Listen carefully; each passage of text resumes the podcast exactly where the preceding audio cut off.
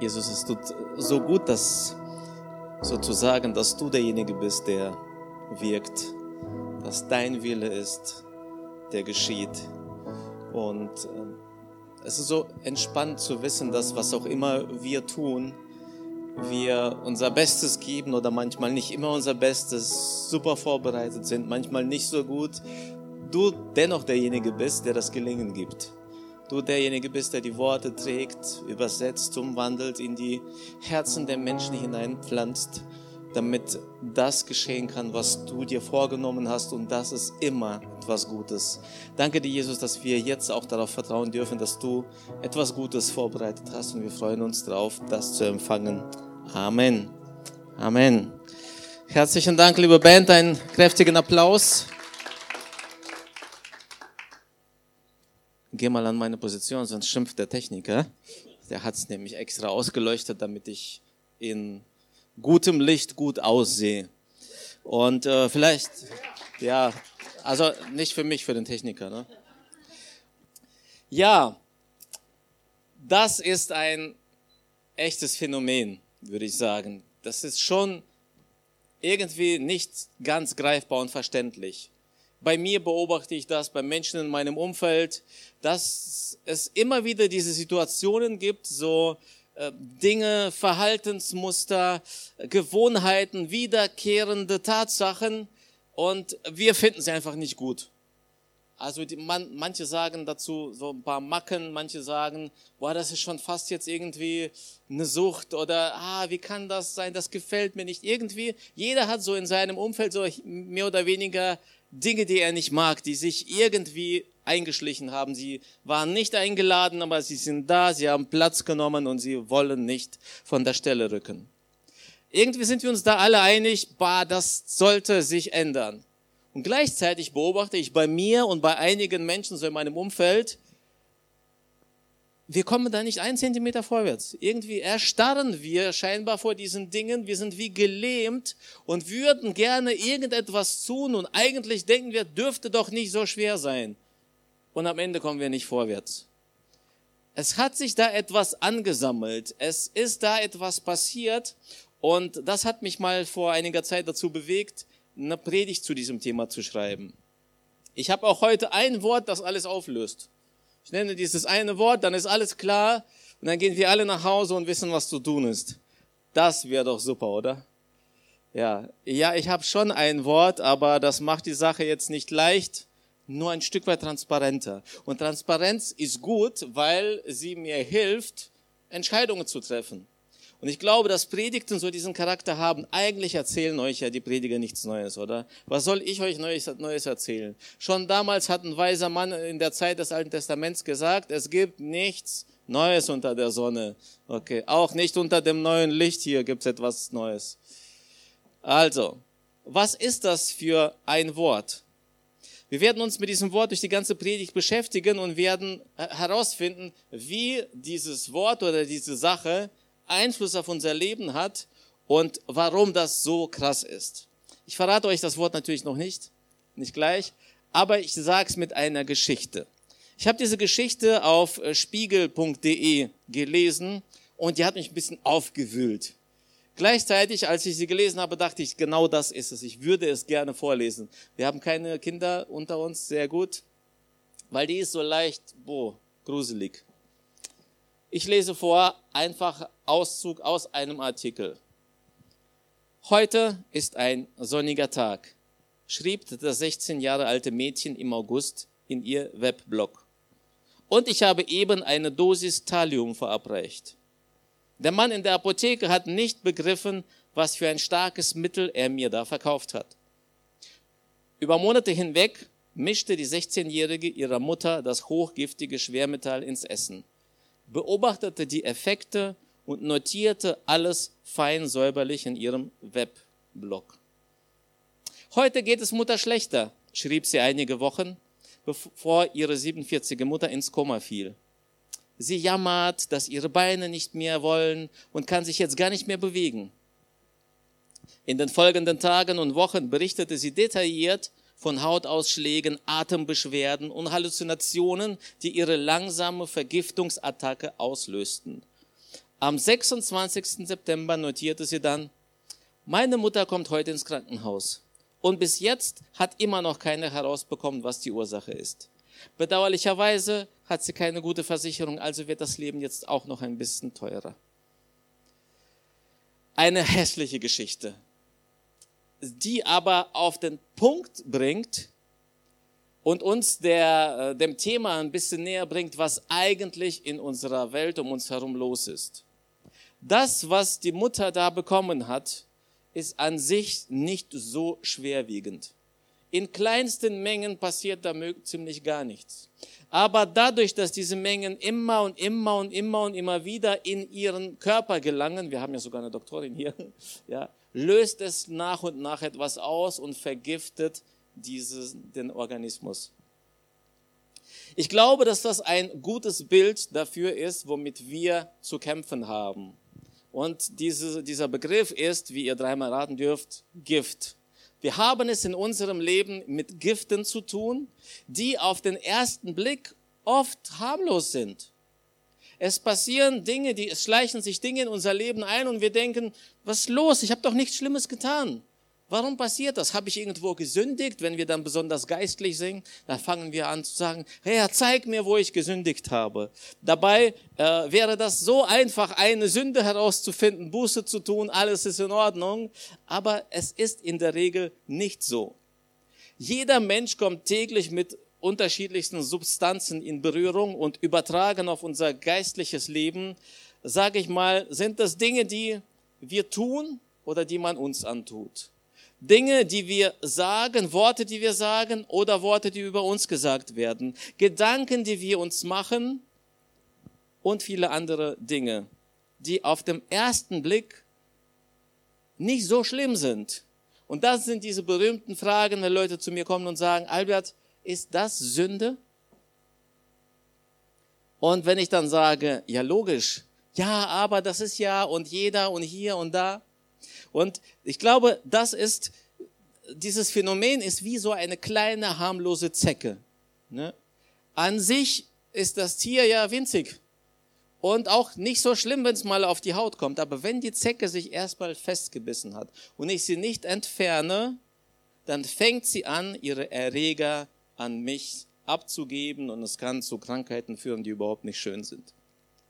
Ich kann mich erinnern, wir haben mit meiner Frau etwas beobachtet an meinem Verhalten, an meinem Verhalten. Es gab Situationen morgens beim Frühstück, wo ich auf unerklärliche Weise plötzlich genervt war. Morgens früh, vor der Arbeit. Und sie ist überrascht, ich bin selbst überrascht und ich denke, was ist denn los? Ja, und, und dann haben wir gesagt, komm, Tanja, wir müssen das rausfinden. Ja, weil es, das war doch gerade nicht so schlimm, was du gesagt hast oder was du nicht gesagt hast oder wie auch immer. Und dann haben wir angefangen, das zu beobachten und sind zu folgendem Ergebnis gekommen. Wenn bei mir persönlich morgens schon zwei, drei, vier Kleinigkeiten schieflaufen, nicht so, wie ich es eigentlich gewohnt bin, die mich fast schon unterbewusst aufregen, dann reicht am Ende ein kleiner Auslöser und ich erkenne mich selbst nicht wieder. Das ist so ähnlich wie, dieser, äh, wie dieses Gift. Ne? Das kommt Stück für Stück hinein, ganz unbemerkt, sind Kleinigkeiten und sie lösen aber dann so eine äh, Reaktion aus, dass ich mich selbst schäme in diesem Moment. Oder ich auf einmal erkenne ich, ich bin in etwas hineingekommen, in ein Verhaltensmuster, in ein Essverhalten, in ein Denkverhalten, das ich so gar nicht wollte, aber ich merke, ich komme da gar nicht so schnell wieder raus, weil sich das so Stück für Stück hineingeschlichen hat. Und deshalb werden wir uns heute anschauen, wie kann ich denn, wenn ich festgestellt habe, da ist Gift in meinem Leben, wie kann ich es entgiften? Und was wir heute auch machen werden, wir werden uns drei Dinge anschauen und ich werde euch alle enttäuschen wahrscheinlich. Es wird nichts Neues sein. Ihr werdet am Ende sagen, ja, das weiß ich ja alles. Aber ich werde euch drei Dinge nennen oder drei Abschnitte, in denen wir es zulassen können, uns zu vergiften. Dieses Thema könnten wir sehr breit aufsetzen. Wir könnten eine ganze Predigtserie draus machen, denn es gibt den äußeren Menschen, den man vergiften kann Und es gibt den inneren Menschen, den man vergiften kann. Und auch den inneren Menschen könnten wir noch ein bisschen splitten in Geist und Verstand und Seele, da wo die Emotionen sind und so weiter. Ähm, ich möchte mich heute einfach nur auf den Geist, auf den Verstand konzentrieren, auf die Dinge, die wir greifen könnten, wenn wir wollten. Okay, ich bin auch eher so dafür bekannt, glaube ich, dass ich so ein kopfmäßiger Typ bin. Aber ich habe schon zwei, dreimal verraten, ich habe auch ein Herz und Gefühle kommt nicht immer durch, aber ja. Und heute werden wir uns schauen, wie wir unseren Geist entgiften können oder wie wir verhindern können, dass unser Geist vergiftet wird, also Geist, Verstand. Deswegen habe ich die äh, Predigt genannt, Entgiftung des Geistes oder wer es cooler haben will, Spirit Detox. Spirit Detox ist cooler, ne? Okay. Gut. Ähm, jetzt, wie komme ich denn drauf? Wer gibt mir das Recht? Wo in der Bibel steht das, dass wir uns entgiften sollen? Also wahrscheinlich, wenn ihr jetzt googelt, dann werdet ihr merken, diese Bibelstelle gibt es nicht. Aber es gibt eine Bibelstelle natürlich, die ich dann gebrauche, um das zu übertragen. Es ist auch eine bekannte Bibelstelle und ich kombiniere das Ende eines Kapitels mit dem Anfang des nächsten Kapitels. Ich sage euch auch, warum ich das darf nämlich als die Bibel geschrieben wurde. Als die Briefe geschrieben wurden, gab es weder Kapitel, noch Verse, noch Punkte, noch Ausrufezeichen, noch Kommas. Die griechische Sprache kannte das alles nicht. Außerdem glaube ich nicht, dass wenn du jemandem mal einen längeren Brief schreibst, dass du den Brief in Kapitel und Verse einteilst. Stell dir vor, hallo Schatz, Vers 1. Kapitel 1, Vers 1. Wie geht es dir? Okay, Paulus schreibt an die Korinther seinen zweiten Brief, der zweite, der erhalten wurde. Übrigens ist es sehr wahrscheinlich, dass es zwischen dem ersten und dem zweiten Brief noch einen anderen Brief gab, der aber leider nicht erhalten wurde. Im zweiten Brief an die Korinther, Kapitel 6, Vers 16 und Kapitel 7, Vers 1 zusammenhängend steht Folgendes. Vergesst nicht, wir selbst sind der Tempel des lebendigen Gottes. So hat Gott gesagt, ich will mitten unter ihnen leben, ich will ihr Gott sein und sie sollen mein Volk sein. Meine lieben Freunde, all dies hat uns Gott versprochen. Darum wollen wir uns von allem trennen, was uns verunreinigt, sei es in unseren Gedanken oder in unserem Verhalten. In Ehrfurcht vor Gott wollen wir immer mehr so leben, wie es ihm gefällt. Habt ihr Spirit Detox erkannt? Wir wollen uns von all dem trennen, was uns verunreinigt und Gift ist nichts anderes als eine Verunreinigung, eine schädigende Verunreinigung, sei es in unserem Gedanken oder in unserem Verhalten. Und diese zwei Dinge werde ich heute kombinieren. Es beginnt alles natürlich im Gedanken und endet am Ende im Verhalten. Entgiftung ist also die Entfernung von giftigen Substanzen aus einem lebenden Organismus.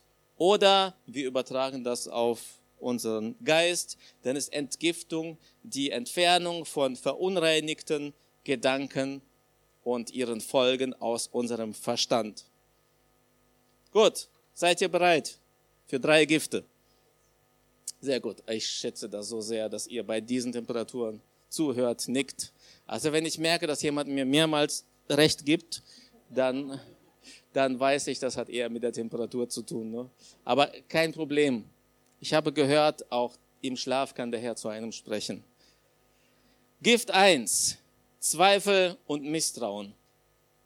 Nein, das ist nicht Lästern. Nein, das ist nicht äh, Lügen. Nein, es ist Misstrauen und Zweifel. Es beginnt alles damit. Und das ist so heftig, ich hätte das nicht gedacht. Ich habe mich mal hingesetzt und habe alles versucht, alles, was ich, mir so eingefallen ist, am Ende oder am Anfang kann ich es zurückführen zu Zweifel und Misstrauen. Sprüche 3,5 heißt es, vertraue von ganzem Herzen auf dem Herrn und verlass dich nicht auf deinen Verstand.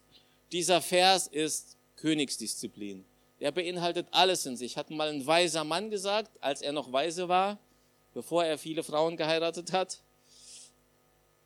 Okay, ich mag dich schon jetzt. ja. Äh, Salomo natürlich, also übrigens, Sprüche Salomos sind für mich nicht durchwegs Gottes Sprüche. Es hat einfach ein schlauer Mann schlaue Dinge gesagt, vieles zu guten Zeiten und manches bin ich mir nicht sicher, ob die noch so schlau sind. Aber dieser Ausspruch ist so gut. Vertraue von ganzem Herzen auf den Herrn und verlass dich nicht auf deinen Verstand. Wir werden heute diesen Vers immer, immer wieder wiederholen. Und wir beginnen da, wo ich ganz oft in Predigten beginne, da, wo die Bibel beginnt. Bei Adam und Eva. Und gleich werdet ihr sagen, oh, die Geschichte haben wir schon 146.000 Mal gehört. Aber schaut mal, was hier deutlich wird. Als Gott die Menschen geschaffen hat und sie im Garten Eden platziert hat und ihnen das Paradies gegeben hat, quasi all-inclusive Urlaub, aber nicht zwei Wochen, sondern eine lange Zeit, dachte er, sie haben alles, was sie brauchen.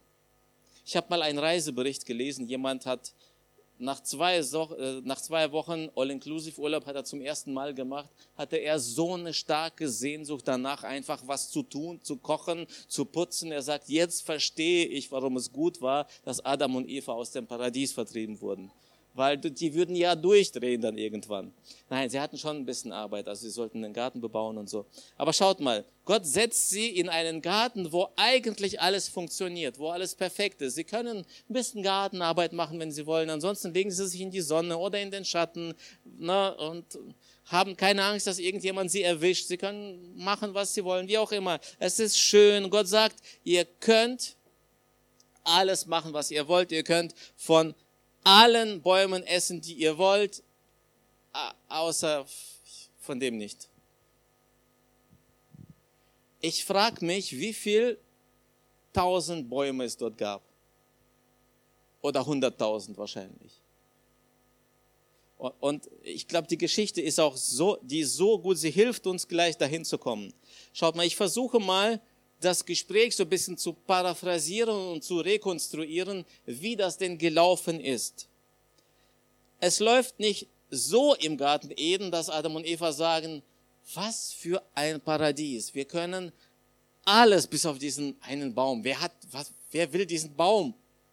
Alles andere dürfen wir. Pff, auf den Baum pfeife ich. Ne? Es lief ein bisschen anders. Der Teufel, er wusste, wie er anfangen kann, ein bisschen Rattengift beizumischen. So ein bisschen Adam und Eva anfangen zu vergiften. Und er natür nimmt natürlich die Person, die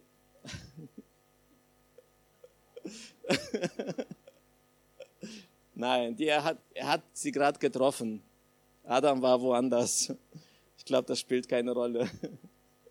Nein, ich glaube, Frauen sind emotionaler. Sie sind feinfühliger wie Männer. Ich glaube, Frauen haben ein besseres Gefühl für Ungerechtigkeit. Ne, sie schaffen es nicht, Menschen leiden zu sehen. Also wenn ich irgendwie ein bisschen härter zu unseren Kindern bin, Tanja ist da dann fast am Heulen und sagt, ja, aber das sind doch unsere Kinder. Und ich sage, Schatz, ja, aber gerade deswegen müssen wir so sein. Ne? Und ja, es hat schon so seine Berechtigung, dass der Teufel zu Eva gekommen ist. Er wollte sie mit einer Ungerechtigkeit konfrontieren. Emotionen. Er fängt an, er fängt an, mit ihr zu plaudern und versucht erstmal fast die ganze Wahrheit zu sagen. Ja? Und das ist, er kommt zu Eva wie zu einer Fachfrau und sagt, du, Eva, ich habe da was gehört. Gott soll gesagt haben, dass ihr keine Früchte in diesem Garten essen dürft. Stimmt das? Und Eva, du hast keine Ahnung, Schlange ist ganz anders. Wir dürfen von allen Früchten essen. Nur von diesem einen nicht. Aber von, wir dürfen so alles tun hier, was wir wollen. Nur diesen einen Baum nicht. Und das war das Stichwort für die Schlange, für den Teufel. Und äh, so fängt er an, Rattengift beizumischen. Was? Ihr sollt sterben? Keineswegs werdet ihr sterben. Das stimmt nicht. Das kann nicht sein, dass Gott so gemeint hat, weil wenn ihr von dieser Frucht essen werdet, dann werden euch die Augen aufgetan und dann werdet ihr sein wie Gott. Und stell dir vor, niemand mehr muss dir sagen, was du darfst und was nicht. Stell dir vor, du kannst tun, was du willst.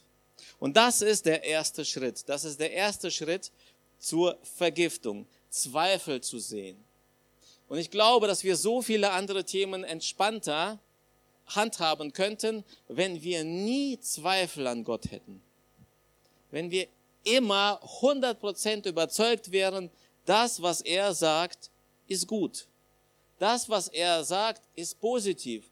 Er weiß es einfach besser als ich. Und ich vertraue darauf, absolut. Und weil diese Zweifel kommen, kommen dann diese Fragen, ja Pastor, ist das Sünde? Und wie weit kann ich denn an die Sünde heran? Und wenn ich noch näher rankomme, und was ist, wenn ich dann doch sündige, wird Gott mir vergeben? Schon, aber wenn du zu schnell gefahren bist, kommt der Strafzettel. Wird Gott dir vergeben? Definitiv. Aber die Stadt nicht.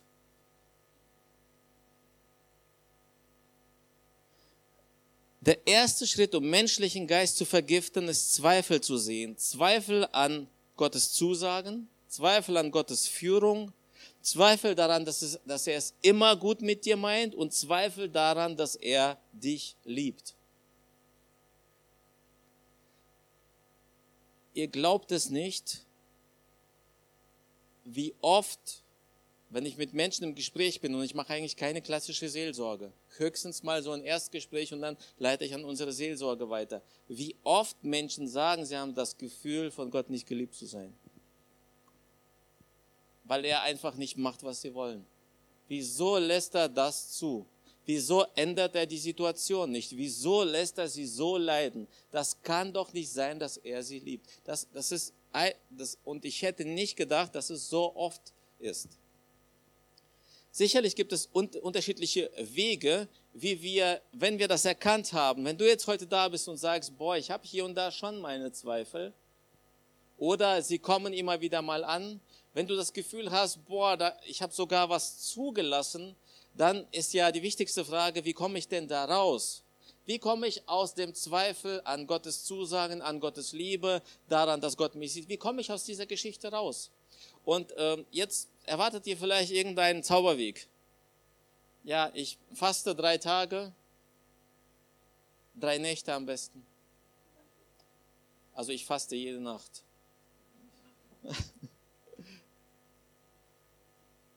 ja. Und äh, seit zwei Jahren. es gibt ja natürlich unterschiedliche Wege und ich glaube, es gibt kein Weg wird erfolgreich sein, wenn nicht etwas Essentielles da drin ist. Und jetzt habe ich auch die Lösung hier vorbereitet. Und das ist übrigens die Lösung, die Antwort auf jedes Gift. Ich werde ja gleich noch zwei weitere vorlesen. Es gibt nur einen Weg, einer Person oder Gott in dem Fall zu vertrauen und Zweifel auszuräumen. Und der lautet, gute Erfahrungen mit ihm machen. Wisst ihr, wenn jemand dich enttäuscht hat, dich angelogen hat, dich betrogen hat, dann ist Fakt, dass erstmal dein Vertrauen dieser Person gegenüber verletzt wurde, gebrochen wurde, wie auch immer. Und du hast nur eine Chance, wenn du dieses Vertrauen wieder aufbauen willst. Du kannst nicht sagen, okay, vergessen, ver, vergessen, verziehen, alles ist in Ordnung. Nein, du brauchst gute Erfahrungen mit dieser Person. Du musst mehrmals über einen längeren Zeitraum erlebt haben, dass diese Person dich nicht betrügt, nicht verletzt, nicht enttäuscht. Und deswegen glaube ich, dass der beste Weg, um dieses Gift aus dem Körper zu kriegen, aus den Gedanken zu kriegen, mit Gott gute Erfahrungen zu machen. Und die Herausforderung dabei ist, dass wir, ich erwähne das in vielen Predigten, wir sind nicht so gemacht, dass wir uns an die guten Dinge erinnern. Wir vergessen das Gute, aber die negativen Dinge, die sind sofort an der Oberfläche. Und deswegen brauche ich das, ich brauche das für mich und muss das mir immer und immer wieder sagen, mich immer wieder hinsetzen und mir sagen, Albert, schau auf den Tag, auf die Woche, auf den Monat zurück. Was hat Gott Gutes gemacht? Wo hat er Dinge getan, die gut waren? Wo hat er auf deine Gebete geantwortet? Und wo hat er Gott sei Dank nicht geantwortet? Wo hat er dir zum Glück nicht das gegeben, was du wolltest? Ich will unbedingt diesen Mitarbeiter, Herr. Will, er hat so ein Potenzial und er soll Leitungsverantwortung übernehmen und Gott sei Dank hat es nicht geklappt. Später ist es mir dann klar geworden. Immer wieder brauche ich diese Erfahrung, diese Beziehung mit Gott, in der ich mir bewusst mache, wie gut Gott zu mir ist, wo er Gutes in meinem Leben tut. In der Partnerschaft, in der Freundschaft ist es immer wieder dasselbe, weil wir werden uns eigentlich nur über die negativen Dinge unterhalten, wenn wir uns nicht bewusst über gute Dinge unterhalten. Das ist der Grund, warum ich jedem Teamleiter nicht nur empfehle, sondern sehr nahelege, ans Herz lege, mit seinen Mitarbeitern regelmäßig Feedback-Gespräche zu haben. Weil, wenn ich mich monatlich oder sage ich mal zweimonatlich, im schlimmsten Fall vierteljährlich mit meinem Mitarbeiter treffe und mit ihm darüber spreche, was bereitet ihm Freude im Dienst, was fordert ihn heraus, dann habe ich eine Chance, über gute Dinge zu sprechen. Mache ich das nicht, wird er sich immer nur dann melden, wenn es Probleme gibt. Oder ich habe etwas gesehen, was nicht gut läuft und werde dann sagen, Thomas, wir müssen mal reden. Und dann hat Thomas irgendwann das Gefühl, ich bin voll unzufrieden mit ihm, weil nur, wir nur dann reden, wenn Dinge nicht gut laufen. Und ich glaube, dass das der wichtigste, der erste Weg ist. Und eigentlich könnten wir die Predigt hier schon fast beenden, um Zweifel an Gott aus dem Leben schaffen zu können, sie nicht zuzulassen, muss ich mir bewusst machen und in Erinnerung rufen, wie viel Gutes ich mit Gott erlebe wo er für mich da war, wo er auf Gebete geantwortet hat. Und wenn dann in diesem Moment Zweifel kommen, dann sage ich, Moment mal, stopp. Das kann nicht sein. Das kann nicht sein, dass Gott so ist. Ich kenne Gott. Ich habe diese und diese und diese und diese Erfahrung mit ihm gemacht. Ich habe das und das und das mit ihm erlebt. Er macht es gut. Er hat alles im Griff und er führt mich durch jede Situation. Deswegen ist diese Beziehung zu Gott in dem Moment so wichtig. Und dann kann ich wieder Sprüche 3,5 lesen. Vertraue von ganzem Herzen auf den Herrn und verlass dich nicht auf deinen Verstand, weil der Verstand nicht immer der beste Ratgeber ist. Wenn ich also Zweifel nicht widerstehen konnte, wenn ich Zweifel zugelassen habe, ja, ein bisschen zweifeln darf doch jeder. Ne? Manchmal sage ich das auch, ja, so 100 Prozent kann ich auch nicht alles so und ich verstehe das auch nicht und wenn ich im Himmel bin, frage ich Gott, wie das gemeint ist und so. Ne? Aber wenn du Zweifel an Gott grundsätzlich zulässt, dann kommt das nächste, dann kommt der zweite Schritt, denn Zweifel führt zu negativen Gedanken. Nehmen wir mal an, Julia und Tanja, die wären gut befreundet, die würden sich immer Kaffee holen und sich treffen. Also nehmen, wir an, sie wären gut befreundet. Könnt ihr euch das vorstellen? ja. Und dann würde jemand anfangen, Zweifel zu streuen. Tanja, weißt du eigentlich, was Julia so über dich erzählt, wenn du nicht da bist?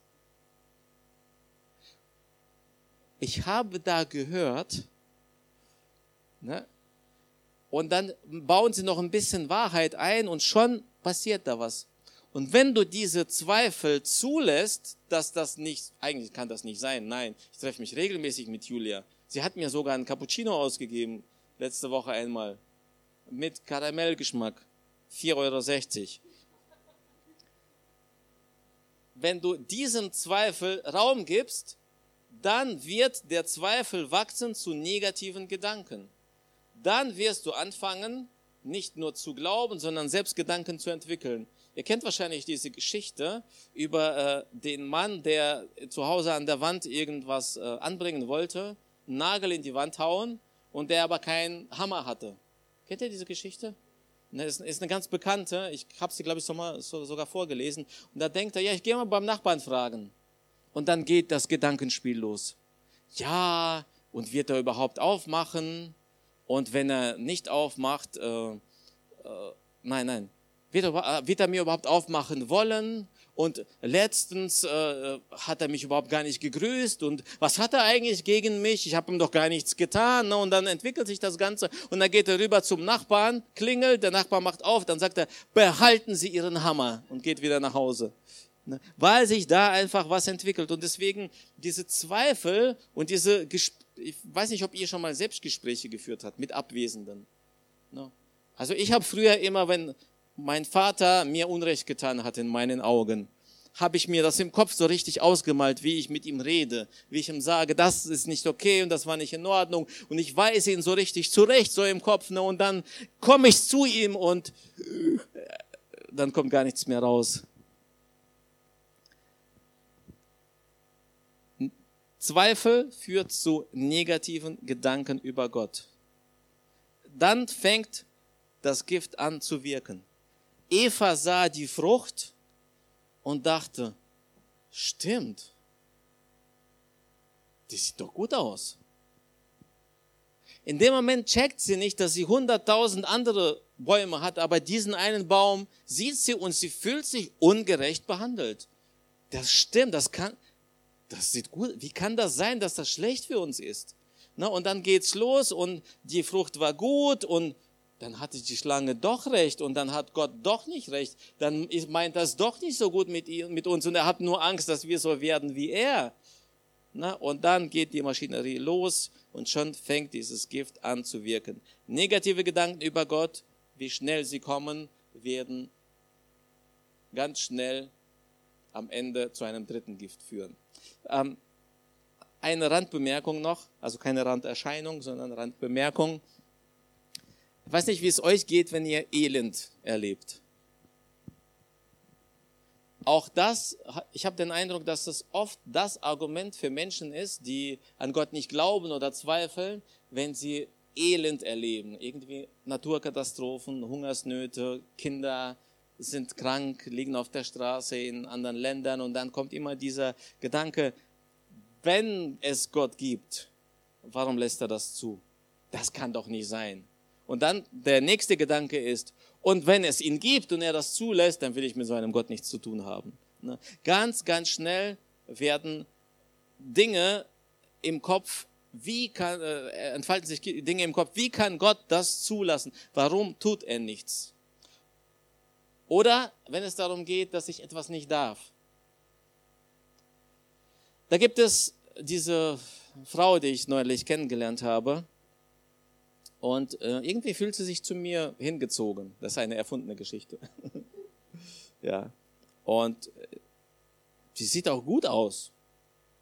Meine Frau ist auch hübsch und auch eine gute Mutter und so. Aber diese hier, boah, die, sie hat irgendwie eine andere Frucht. Ja, ich habe alles zu Hause, ich weiß, ne, aber diese Frau, sie, sie ist irgendwie frisch. Sie, sie lächelt so schön, ne? Und sie hat auch so einen leckeren Duft. Die ist wie so eine Mango Papaya Exotik. Ne? Und zu Hause habe ich so einen deutschen Apfel.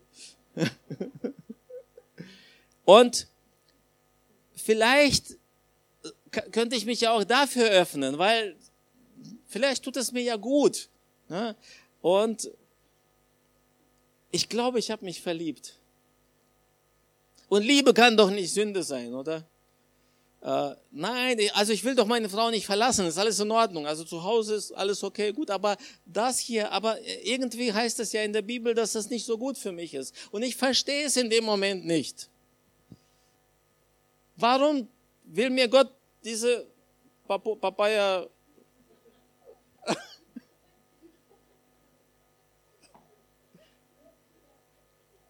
oh. Und am Ende entpuppt sie sich als Drachenfrucht. okay. Äh, ihr merkt, ich ziehe das bewusst so ein bisschen ins Lächerliche, aber ihr werdet nicht glauben, wie oft das passiert. Das ist unfassbar. Menschen drehen am Rad auf einmal, weil sie Gedanken zugelassen haben und auf einmal versuchen sie sich das zu erklären, dass Gott eigentlich dafür sein müsste. Und das ist wieder so ein Moment, wo ich Sprüche vorlesen muss. Sprüche 3,5. Vertraue von ganzem Herzen auf den Herrn und verlass dich nicht auf deinen Verstand und auch nicht immer auf deine Gefühle. Aber in diesem Moment fühle ich das und das ist, irgendwie muss das doch okay sein, weil es fühlt sich gut an. Ja, eben nicht. Weil Gott gesagt hat, es ist nicht gut für dich. Und die dritte Sünde, und ich komme zum Schluss, die, äh, das dritte Gift ist dann die Sünde oder die Tat. Weil wenn du Zweifel zugelassen hast, wenn du schlechte Gedanken über Gott zugelassen hast, wer ist er dann, über dich zu bestimmen, was für dich gut oder schlecht ist? Dann sagst du, ich bin derjenige, der entscheidet. Und wir gucken mal, ich probiere es einfach mal. Wir sind auf dem Höhepunkt. Adam und Eva haben ihre Gemeinschaft mit Gott verspielt. Sie haben sich dafür entschieden, gegen Gottes Anweisung zu handeln, weil sie ja so ausgehungert waren. Sie sind beinahe vor Hunger gestorben. Es war nichts anderes da. Gott hat sie in eine unglaublich schwierige Situation gebracht, so dass die diese Frucht essen mussten.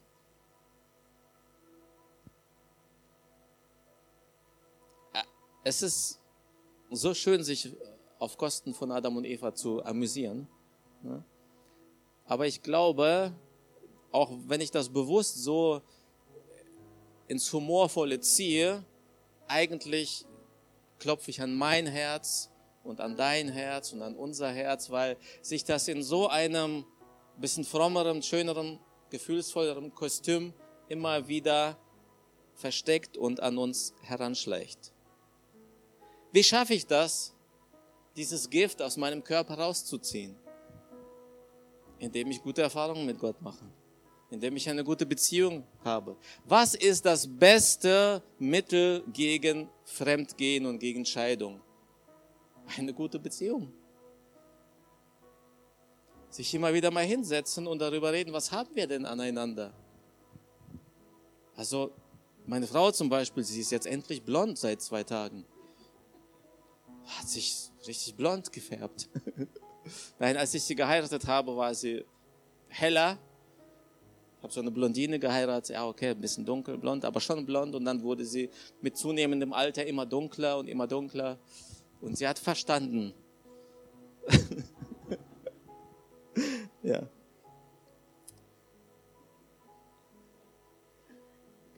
Also, das, das Komische war, als sie war beim Friseur und ich war lange unterwegs, dienstlich. Ich kam erst um elf nach Hause. Sie hat schon geschlafen, es war schon dunkel, ich habe es nicht gemerkt.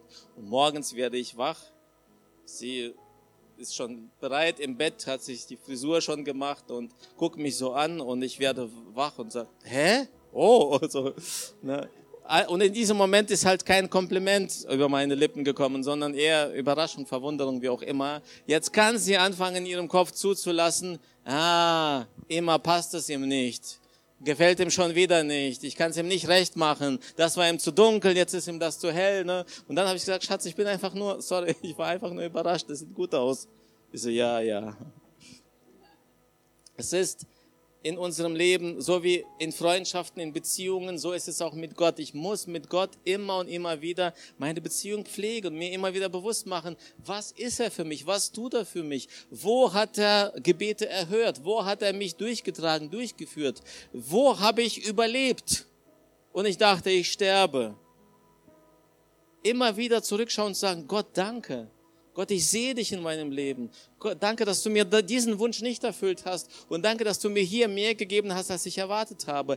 Immer und immer und immer wieder ist es diese Entscheidung, ich verlasse mich auf Gott. Ich entscheide mich dafür, auf ihn zu hören, auf sein Wort, auf die Bibel, mit ihm zu gehen, mit ihm unterwegs zu sein, darauf zu vertrauen, nicht auf meinen Verstand, sondern auf den Herrn mich zu verlassen. Und jetzt ist die Predigt so ziemlich am Ende und ihr denkt, boah, jetzt haben wir ja gar nicht so viel über Entgiftung gehört und über die giftigen Substanzen. Äh, ich, ich gehe eine Wette mit dir ein. Wenn du zu Hause dich hinsetzt und all diese Dinge versuchst mal in den Vordergrund zu holen, die dich nerven, die dich stören, wo du Probleme, Herausforderungen hast, mit Menschen sogar, mit deinem Ehepartner, wie auch immer, du kannst das alles am Ende zurückzuführen auf deine, zurückführen auf deine Beziehung mit Gott.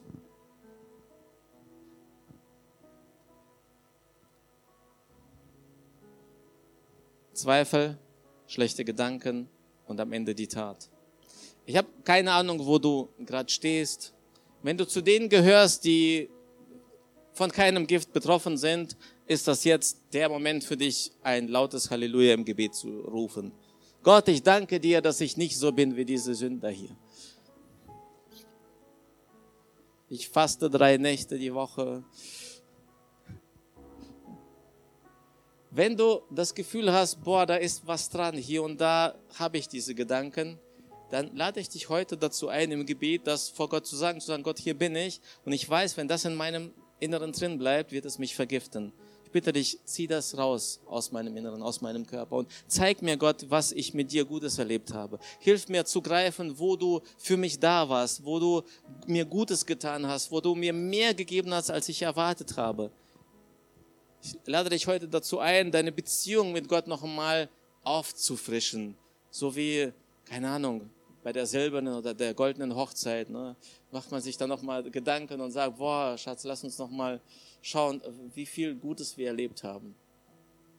Und ich würde gerne für dich beten, wenn du da bist, ähm, kannst einfach nach unten schauen oder die Augen zumachen.